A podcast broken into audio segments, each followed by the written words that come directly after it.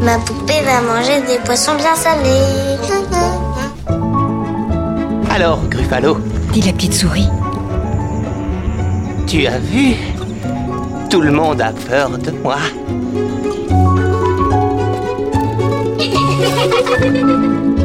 Elle était le dernier d'une famille de bûcherons qui décidèrent de les abandonner dans la forêt. Enfantillage, le rendez-vous des livres pour enfants.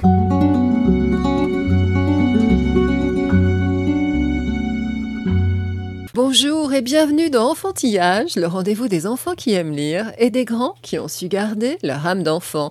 Au micro, Florence Duteil. le plus efficace reste de travailler au niveau des idées, de planter un maximum de graines chez un maximum de personnes. Puis ensuite, les conséquences, on les contrôle pas, mais elles arriveront.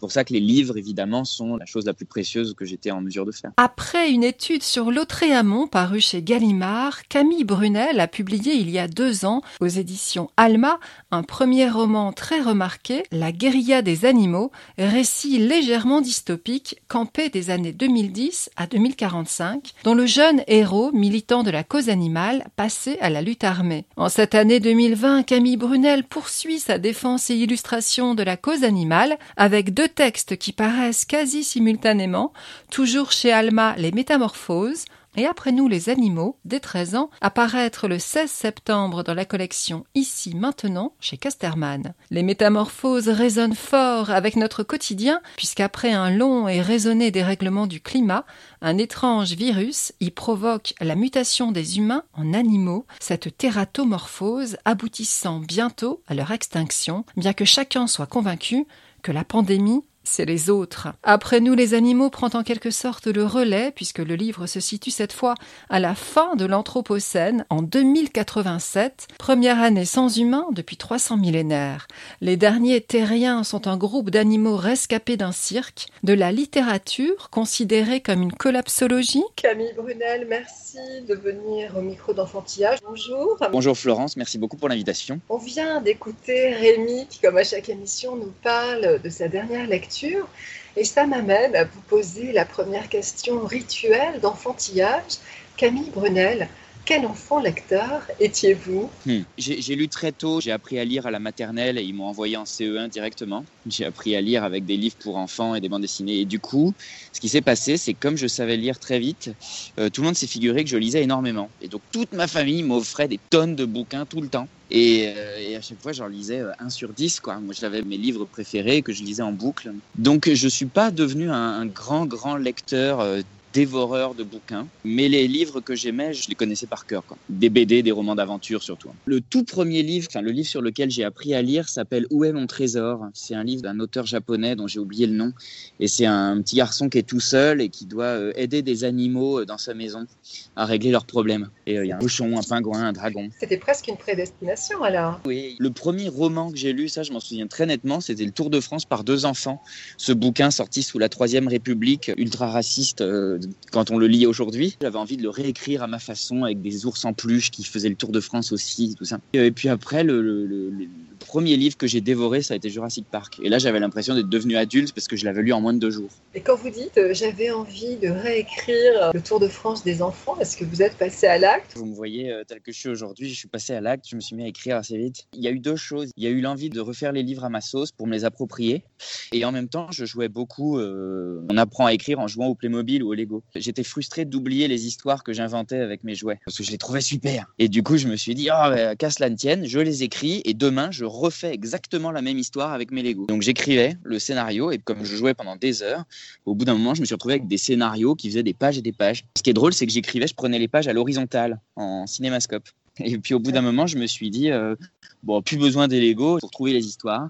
Et donc, je me suis mis à écrire directement sur les pages. Puis au bout d'un moment, ma mère s'est acheté un ordinateur et là, je me suis mis à écrire des histoires à l'ordi directement. Et j'avais 10 ans, quoi. Vous évoquez ce premier livre quasi programmatique. Quel était votre lien enfant au règne animal? J'ai pas grandi avec des animaux de compagnie. Et mes grands-parents vivaient dans une ferme dans laquelle il y avait des vaches, des poules et des lapins euh, qui me faisaient tous très peur. Alors les lapins un peu moins forcément, mais j'en étais pas proche du tout. Donc les animaux réels, j'étais assez distant en fait. En revanche, j'avais des posters d'animaux sauvages partout. Et euh, il y a en plus une petite histoire traumatique de ce côté-là, puisque ma mère m'avait abonné à un classeur de fiches d'animaux en danger que j'avais voulu absolument emmener à l'école pour impressionner les filles, et je me suis fait voler. Et du coup, euh, ma mère m'a désabonné et j'ai été privé de mes fiches avec animaux euh, parce que j'avais fait une bêtise. Et du coup, l'idée par la suite, justement parce que ce classeur d'animaux me manquait, ça a été de le reconstituer à ma sauce. Et donc d'aller me trouver des images d'animaux sauvages comme ça, à droite, à gauche, par culpabilité un peu. Et, d'écrire un peu sur eux. Mais les histoires que j'écrivais étant enfant n'étaient pas spécialement peuplées d'animaux sauvages puisque moi, le film qui m'avait marqué et qui reste un de mes préférés aujourd'hui, c'était Jurassic Park, qui est sorti quand j'avais 7 ans. Et donc, j'écrivais des histoires de dinosaures. Mais en fait, il reste ça un peu dans ce que j'écris aujourd'hui, dans la mesure où j'aime toujours l'idée que les humains ne soient pas ceux qui ont le pouvoir. Et Jurassic Park, c'est exactement cette histoire-là. C'est les animaux qui quittent les enclos où les avaient confinés les humains pour reprendre le pouvoir. Vous avez, je crois, eu une enfance euh, qu'on pourrait qualifier d'écolo. Euh, je crois que c'était une enfance dans les années 90.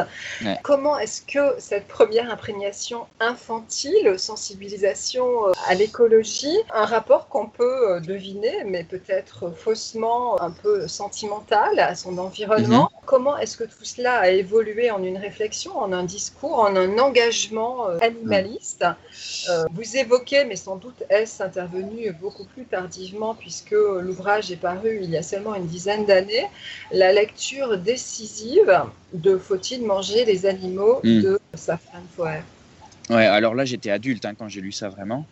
Sinon, oui, j'ai eu une enfance euh, avec des parents écolos. On vivait à la campagne, on partait à la mer et à la montagne en grandes vacances. Et l'idée, c'était vraiment d'aller euh, faire des randonnées, d'aller voir les marmottes, euh, les bouquetins. Donc, si, il y avait quand même un peu d'animaux sauvages, mais qui étaient toujours très furtifs. Mais bon, c'était l'écologie des années 90. Hein. On se faisait des barbecues et on allait à McDonald's. Ce qui s'est passé, c'est que j'ai gardé cette fascination pour les animaux sauvages, dont on a plutôt tendance généralement à se débarrasser une fois qu'on grandit. Mais j'ai pas fait d'études dans cette direction-là parce que j'étais très mauvais en sciences.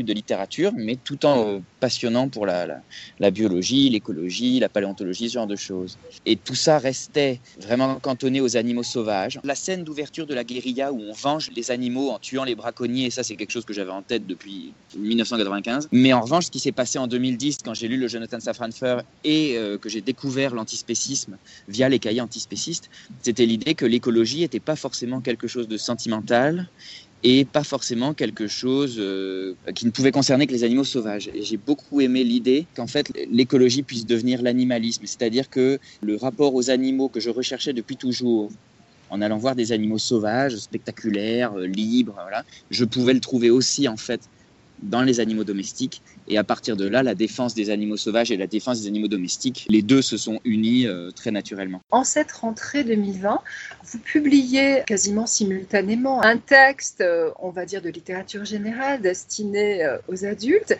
et un texte de littérature avec tous les guillemets jeunesse, donc destiné plutôt à un public de grands ados ou de jeunes adultes. Qu'est-ce que ça induit chez vous en tant qu'auteur? Pourquoi cette double démarche qui est très originale de sortir ces deux textes qui abordent ce thème de la cause animale Moi, du point de vue de l'écriture, ça n'a rien changé. hein. J'ai écrit pareil euh, les deux textes, avec la même exigence de style dans les deux cas.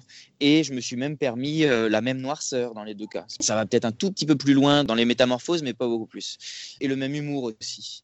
En revanche, dans Après nous les animaux, on est dans le concret permanent. C'est très visuel. Il n'y a que des images. Je peux pas non plus, là pour le coup, ça aurait été vraiment de l'anthropomorphisme, prétendre raconter vraiment les discussions, les élucubrations euh, des animaux. Il fallait quand même que ça reste très concret. Et la littérature jeunesse s'y prêtait très bien, puisque le conseil que m'a donné mon éditeur quand il m'a lancé, c'est il faut qu'on voit tout. Toujours. Moi j'ai une écriture très visuelle de toute façon. Là c'était parfait puisqu'il s'agit avant tout de les regarder ces animaux euh, en train de reconquérir le Mexique. Dans les métamorphoses, il y a deux fillettes, Augustine et Margot, les nièces de l'héroïne Isis, qui assistent à l'effondrement du monde. L'aîné, dites-vous, a toujours entendu tant de mal de l'humanité. Dans sa conception du monde en gestation, le caractère nuisible de son espèce constituait une donnée de base. Comment, sans être dans le déni, ne pas angoisser outre mesure les enfants? Comment ne pas les accabler d'une telle charge mentale à la pensée d'appartenir à une espèce aussi délétère? Il faut leur donner envie de s'occuper du futur. Quand on voit l'engagement des ados d'aujourd'hui, l'engagement est assez flamboyant et, efficace.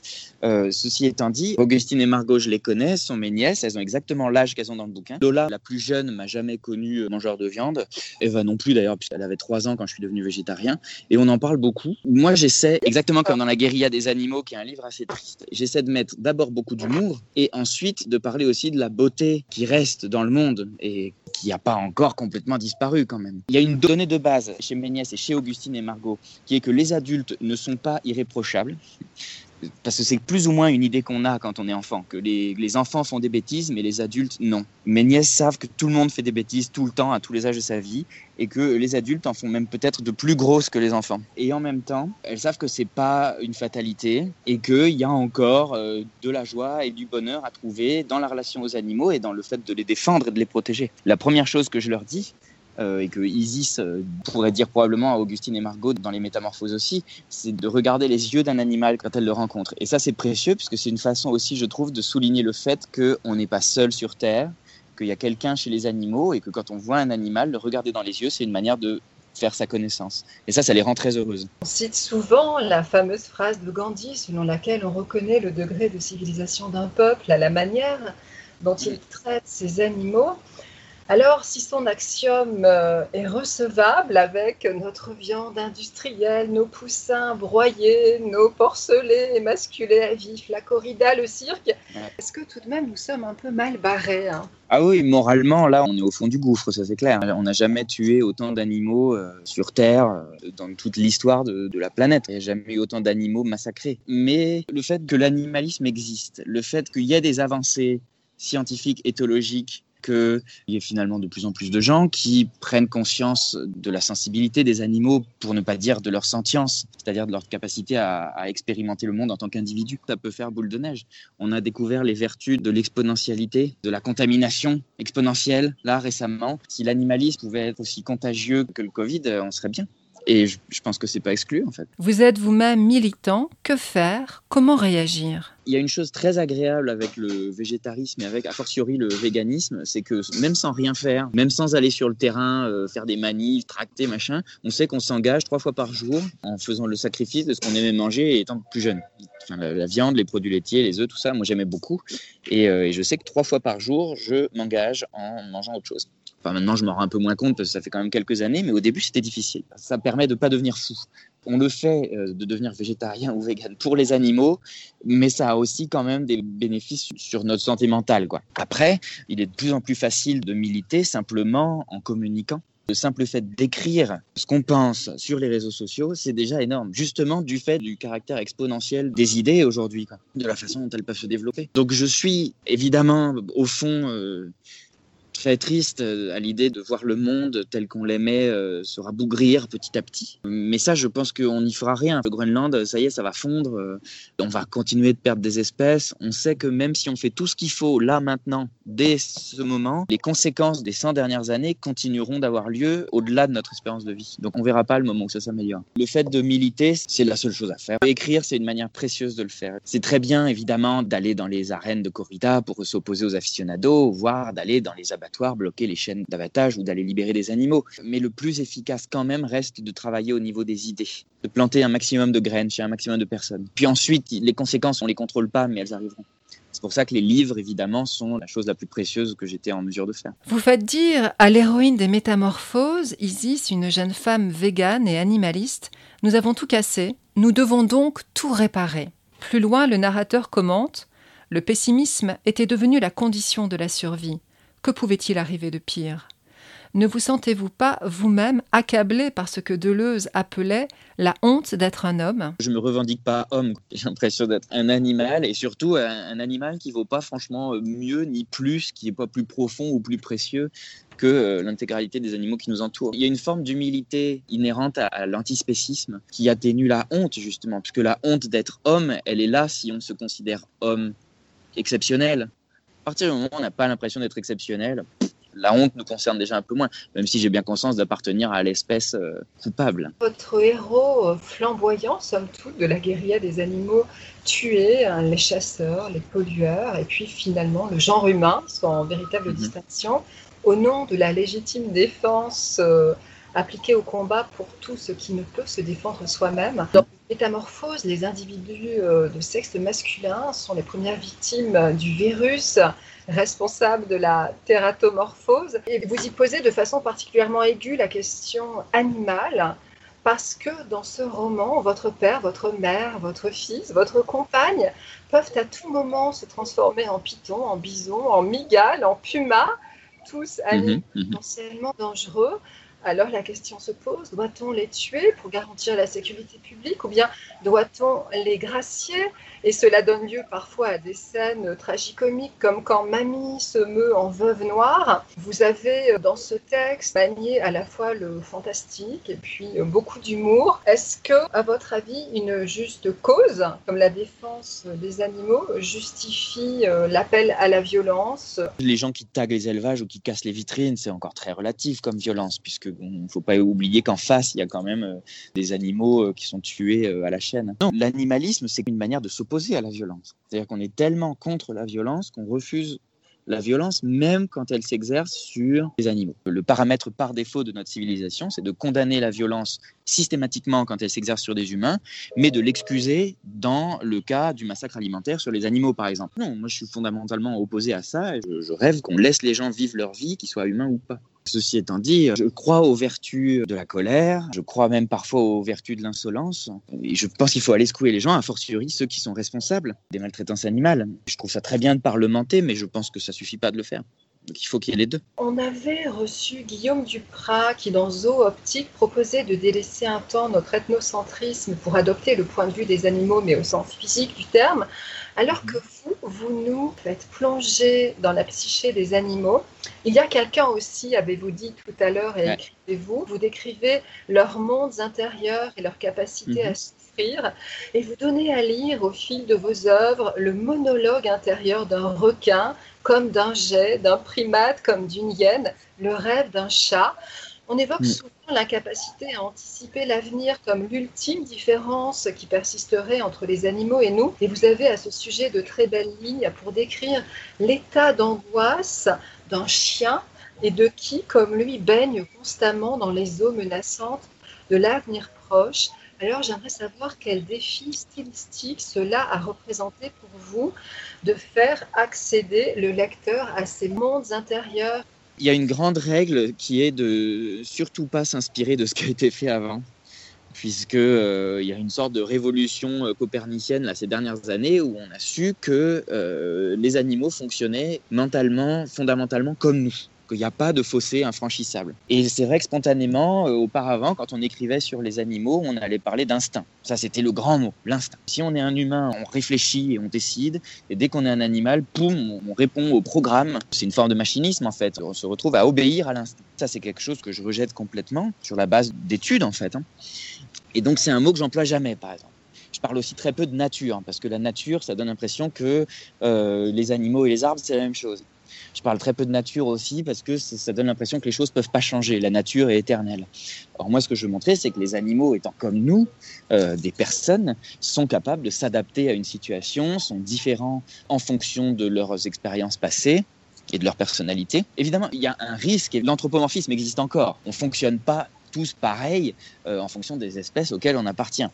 Donc nous, on a un fonctionnement d'humain qui va pas être le fonctionnement d'un chien, même s'il y a mille fois plus de points communs que ce qu'on nous a laissé croire pendant très longtemps. Mais par exemple, quand je me mets dans la tête d'un requin dans la guérilla, il faut quand même faire très attention parce que le requin est très différent. On peut imaginer que de la même manière qu'il est très différent de nous physiquement, un poisson, on est des mammifères, euh, il va être relativement différent aussi euh, dans sa tête. Alors que si je veux imaginer la psyché d'un mammifère, sachant qu'on en est aussi, je pense que on fonctionne très largement pareil. Et du coup, dans le cas du requin, j'essayais de ne surtout pas prêter le flanc à l'accusation d'anthropomorphisme et d'essayer de décrire le monde euh, en fonction de ce qui intéresse les requins. Et de ce qui leur euh, importe au jour le jour. L'autre écueil de ça, évidemment, c'est de présenter le requin comme une machine. Et entre les deux, il y a une sorte d'anthropomorphisme, je dirais, de lecture. C'est-à-dire, je pars de mon ressenti, de mon vécu d'animal, et je me dis, qu'est-ce qui est probablement pareil chez cet animal? Et quand on regarde euh, le chapitre de la guérilla où je suis dans la tête d'une éléphante qui vient de perdre sa grand-mère, je l'ai écrit après avoir perdu ma grand-mère, euh, et j'ai écrit exactement ce que j'avais ressenti. Et on sait de plus en plus que euh, les clans d'éléphants sont des clans matriarcaux où les grands-mères sont des gens extrêmement importants dans la vie de la famille. Et donc, euh, il est quand même extrêmement probable, quand on voit les éléphantos se recueillir sur des crânes d'individus de leur clan qui sont morts quelques années plus tôt parfois, on sait qu'ils pensent à eux, qu'ils se souviennent d'eux exactement comme nous, on pense et on se souvient de nos proches. Le souvenir chez les animaux, c'est très important, c'est la base de la personnalité en fait. C'est ce qui permet de justifier que euh, tel animal n'est pas le même que tel autre, même si de notre point de vue d'humain, ils ont exactement la même tête l'un et l'autre. Dans les métamorphoses, vous rendez hommage aux animaux de compagnie capables de percevoir les émotions de leur entourage et de les éponger par leur calme pur, immobile et mutique. Et dans Après nous, les animaux, vous remontez au moment où euh, le premier canidé s'est laissé approcher, apprivoiser, et vous saluez le courage, l'approche, l'espoir, le saut de foi qui impliquait de mm. s'offrir à celui qui pouvait égorger. Vous avez par ailleurs mm. dédié votre première œuvre, euh, La guérilla des animaux, à des chats, à des chattes, Admé et Macha. Alors, est-ce que vous êtes à l'aise avec cette option d'animal domestique, puisque, euh, somme toute, les chats d'appartement sont en quelque sorte confinés à vie? Hmm. Oui, c'est un reproche qu'on formule parfois aux animalistes de vouloir euh, la fin des animaux euh, domestiques. Et évidemment, il y a des radicaux euh, qui sont pour hein, cette abolition. Moi, pas du tout, parce que c'est d'une part un rapport à l'animal que je trouve très pur et très sain, et ensuite parce que de toute façon, ils existent, ils sont dans les refuges on ne veut pas les laisser crever. Donc, il faut bien s'occuper d'eux. Après, la relation aux animaux peut être saine si on se pose la question constamment de leur intérêt à eux tant qu'ils sont là pour nous servir, nous, et qu'on pense qu'à nous, effectivement, il y a forcément un moment où on va faire quelque chose d'un peu cruel envers eux. Pousser à l'excès, c'est évidemment la relation de l'éleveur à ses bêtes. Macha, je vis plus avec elle. Padmé, euh, c'est en l'occurrence, en quelque sorte, ma fille adoptive, hein, telle que Isis la présente dans le bouquin. Et Padmé, je m'en occupe comme oui, comme d'une sorte d'enfant inadapté au monde dans lequel elle est apparue. Donc euh, je vis à un carrefour, exactement comme dans le bouquin. Et je la laisserai jamais partir se balader toute seule. Je culpabiliserais effectivement si Padmé ne pouvait jamais sortir. Je la sors, oui, oui. Je, la promène, euh, elle a un harnais, je l'ai habituée au harnais très jeune. Les gens ont de plus en plus avec leur chat la relation qu'ils avaient avec leur chien auparavant. Idéalement, il faudrait qu'on puisse aller promener les chats comme on promène les chiens, c'est-à-dire pas les laisser se balader tranquilles euh, en toute liberté jusqu'à ce qu'ils se fassent dégommer par une voiture, mais leur mettre une laisse et aller les emmener dans les endroits qui leur plaisent. Dans les métamorphoses, vous citez l'Ecclésiaste. L'être humain ne possède aucune supériorité sur la bête, puisque finalement tout est néant. Vous y comparez aussi l'esprit des animaux aux civilisations magiques, celles qui assumaient leur mysticisme. Comme les enfants, ces civilisations croyaient aux chimères, aux monstres et aux dieux. Les héros des animaux après nous cheminent au fil des vestiges des civilisations contemporaines et précolombiennes, trouvant abri dans des temples mayas. Vous évoquez, et c'est très beau, le destin du chien sans poil mexicain, le Xoloitzcuintli, élevé pour mourir et accompagner dans l'au-delà son maître. Pour cela, Écrivez-vous, pas besoin de force ni de croc, seulement d'une âme. Voyez-vous dans les animaux la seule spiritualité possible? Oui, pour faire simple. Quelle que soit la spiritualité euh, qui nous concerne, quelle que soit la religion, le Dieu s'incarne en animal à un moment ou à un autre. Le Christ, c'est un agneau à un moment donné. Donc, je trouve précieux, effectivement, de suggérer à une civilisation qui a un peu perdu le sens du sacré et du religieux, parce que justement, on a la science derrière nous et la médecine, et donc on a moins peur de la mort, de suggérer que ce qui est précieux et qu'on risque de perdre et ce qui devrait être sacré, en fait, euh, c'est tout ce qui n'est pas humain. On a trop raconté, je pense, et on en a tiré trop de conclusions néfastes que seul l'humain était à l'image de Dieu. Et, j'aime l'idée de revenir à un sacré protéiforme qu'il y avait déjà euh, chez les peuples euh, précolombiens. D'ailleurs, la guérilla des animaux se termine sur un retour au religieux. Quand les humains se rendent compte à la fin de la guérilla qu'ils ont exterminé les animaux, ils se sentent extrêmement seuls. Ils se remettent à prier euh, un peu misérablement pour s'excuser. Après, les animaux se situent, on l'a dit, en 2087 À la fin de l'Anthropocène, les seuls survivants sur Terre sont un groupe d'animaux de cirque évadés en route pour le Mexique. Vous n'en livrez pourtant pas une vision angélique. C'est le struggle for life, les proies sont férocement attaquées. Merci, merci de ne pas me tuer, monologue le fameux chien nu du Mexique au moment d'être adopté. Vous constatez l'inéluctabilité de la violence, l'omniprésence de la peur dans la nature. Mais l'espoir s'incarne dans les relations interespèces. Pacifiques et fatigués, les animaux rescapés communiquent, sont en quête de bonté, ont besoin de faire leur deuil quand l'un demeure. Des liens d'amitié et d'amour se nouent. Une femelle jaguar adopte en mère nourricière des nouveau-nés lycaons. Les primates, persuadés qu'on va quelque part, que tout cela a un sens, prennent la tête du groupe d'animaux survivants en incarnant comme une version améliorée du genre humain. Est-ce le rêve utopique d'un rewind où une extra-humanité repartirait du début?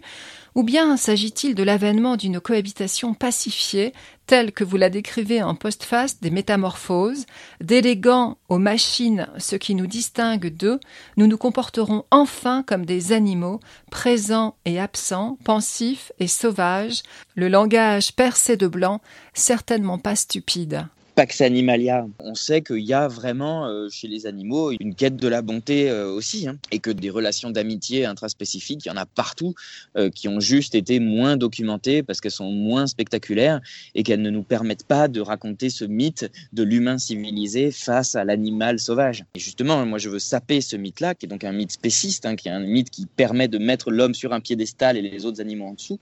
Et donc je veux raconter, et après les animaux fait vraiment ça, que le monde animal, ça n'est pas seulement le struggle for life, ça n'est pas foncièrement plus le struggle for life que chez les humains d'ailleurs, et qu'il euh, y a partout des relations d'amitié, de bonté, d'amour, euh, des relations civilisées en fait. Relancer l'humanité avec les animaux, oui, c'est un peu ça l'idée.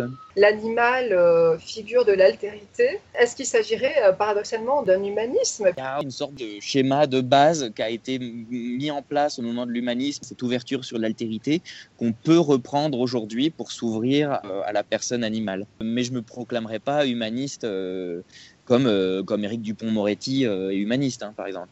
Ça n'a aucune chance. Votre animal totem est la baleine, dont on raconte qu'il lui arrive de venir en aide à un animal d'une autre espèce, menacé ou isolé.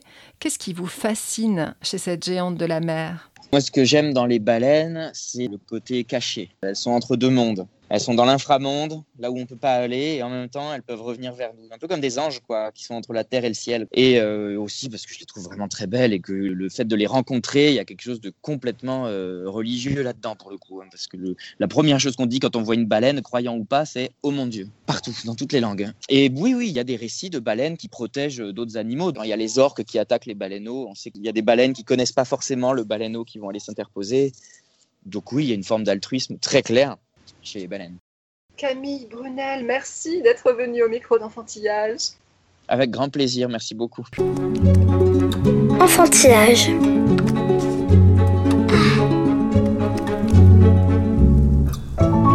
Enfantillage, le rendez-vous des livres pour enfants. Merci de nous avoir écoutés, bonne lecture à toutes et à tous et à la prochaine fois.